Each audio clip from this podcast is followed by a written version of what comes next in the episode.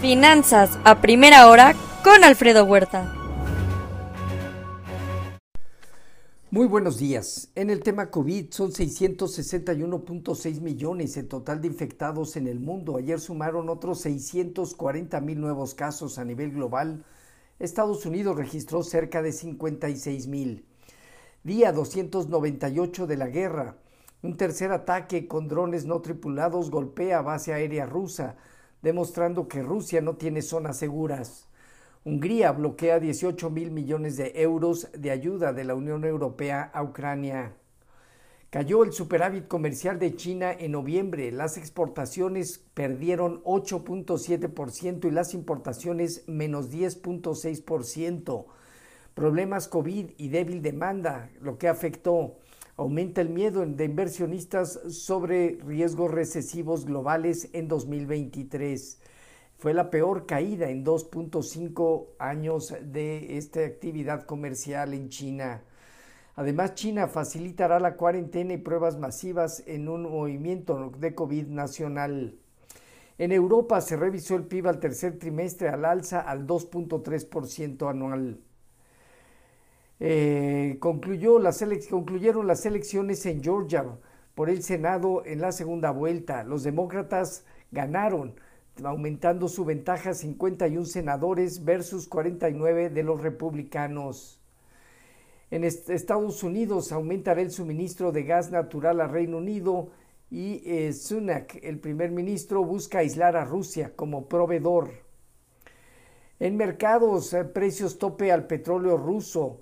Las decisiones recientes del OPEP de mantener sin cambio su cuota de producción de crudo y la debilidad económica de China auguran mayor volatilidad en los precios del petróleo en los próximos meses.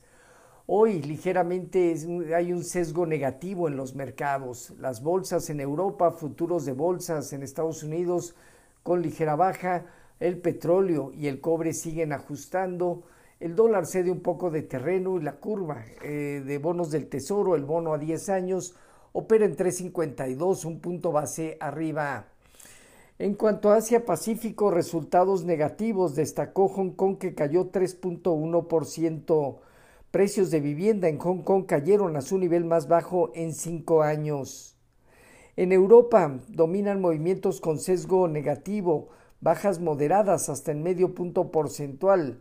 Francia, Alemania, Italia, España y el Financial Times de Londres.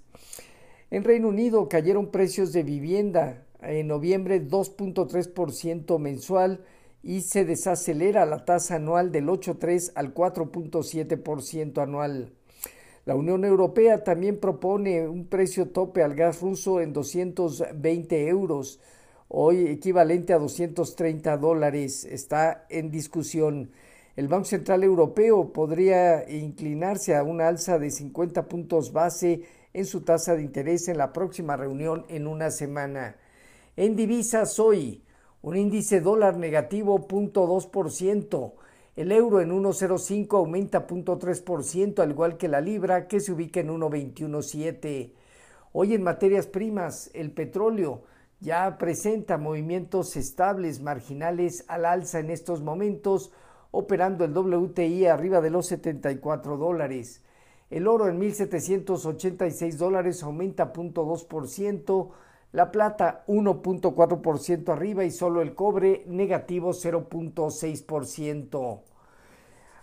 Ayer caídas en mercados de Estados Unidos afectadas por un entorno económico complicado con riesgos eh, aún en su política monetaria por parte de la Fed.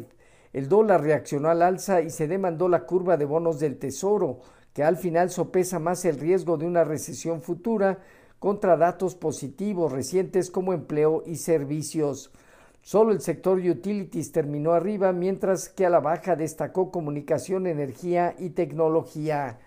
El Dow Jones se estará partiendo de los 33.505 unidades, teniendo hacia 32.000 puntos, zona baja 34.250, el inicio ya de un objetivo que ya cumplió.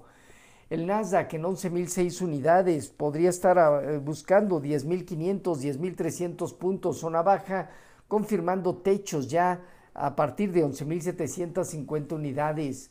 El Standard Poor's en 3.932 puntos tiene hacia 3.850, 3.830 puntos una zona baja, dejando a partir de, 40, de 4.050 unidades techos importantes. Los mercados consolidan con riesgos todavía de buscar zonas bajas.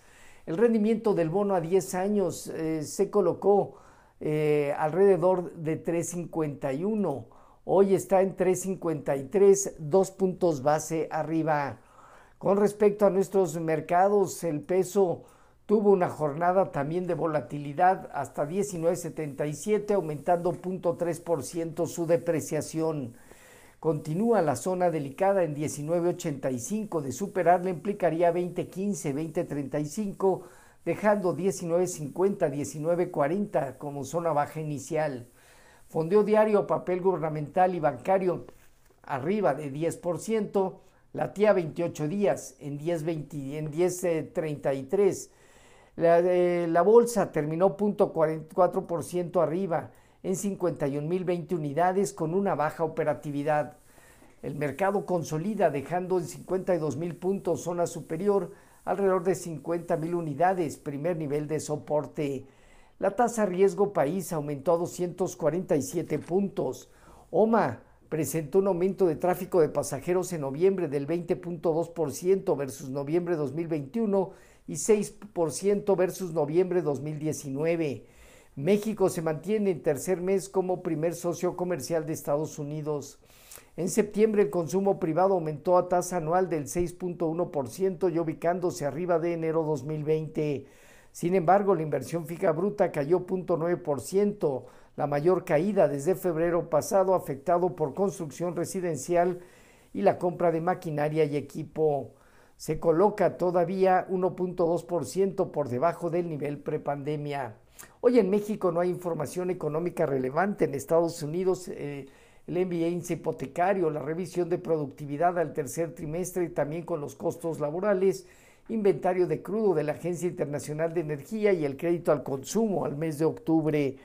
Los eh, futuros mantienen un sesgo negativo entre 0.1 y 0.3% abajo Dow Jones, Standard Poor's y Nasdaq. Tipo de cambio con marginal alza arriba de 19.77. Así, finanzas a primera hora con lo más relevante hasta el momento.